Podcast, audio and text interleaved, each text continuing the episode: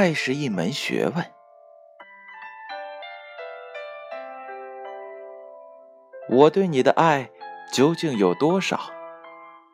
几乎所有沉浸在爱的幸福中的人们，都不会去想这样一个问题。可是，有一只小兔子想到了，它扬起天真的脸蛋儿，对大兔子说道：“猜猜我有多爱你？”这是一本薄薄的小书，浅浅的蓝、绿、黄色的水彩。描绘出了一个简简单单的故事：一只小兔子和一只大兔子，他们张开手臂，跳向树梢，仰望天空，一心只想着要计算出谁更加爱谁多一些。爱，难道是可以计算的吗？世界上没有两件事物是完全相同的。同在你头上的两根发丝，也不能一般长短。然而，请小朋友们和我一同赞美：只有普天下的母亲的爱，或隐，或显，或出，或没。不论你用斗量、用尺量，或者是用心灵的度量衡来推测。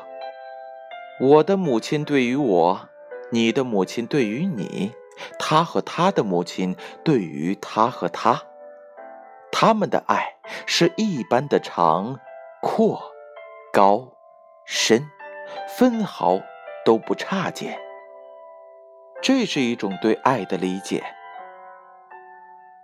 我爱你，一直到月亮那里。我爱你，一直到月亮那里，再从月亮上回到这里来。这也是一种对爱的理解。我们总以为，爱是太深沉、太伟大的一种情感，大到不能说出口，似乎说出来就会失去它本来的样子。可是，孩子们却知道，爱是需要表达的。虽然爱可能无法计算，但是计算爱的多少，其实结果并不重要。重要的只是计算的过程。在过程当中，我们张开手臂，跳向树梢，望着天空，最后在月亮上，我们终于幸福的看到彼此的内心。原来，我们如此相爱。智利女诗人密斯特拉尔在自己即将成为母亲的时候，才羞答答的开口说道：“妈妈，现在把您知道的爱的学问讲给我听。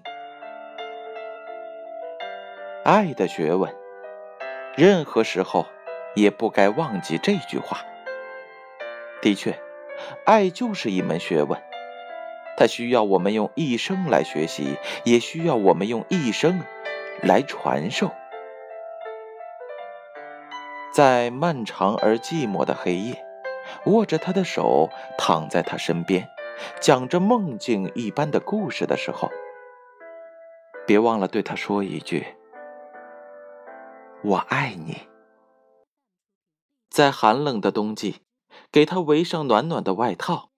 在他奔跑出去之前，轻轻拥抱他的时候，别忘了对他说：“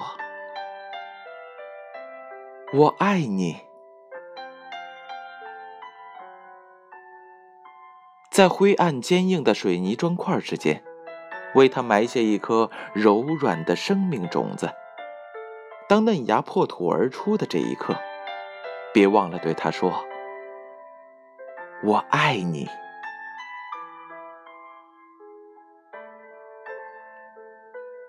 交给他爱吧，让爱在他的心里慢慢长大。这样，许多许多年以后，他也会对自己的爱人和孩子自然而然地说出这句话。他会生活的很幸福。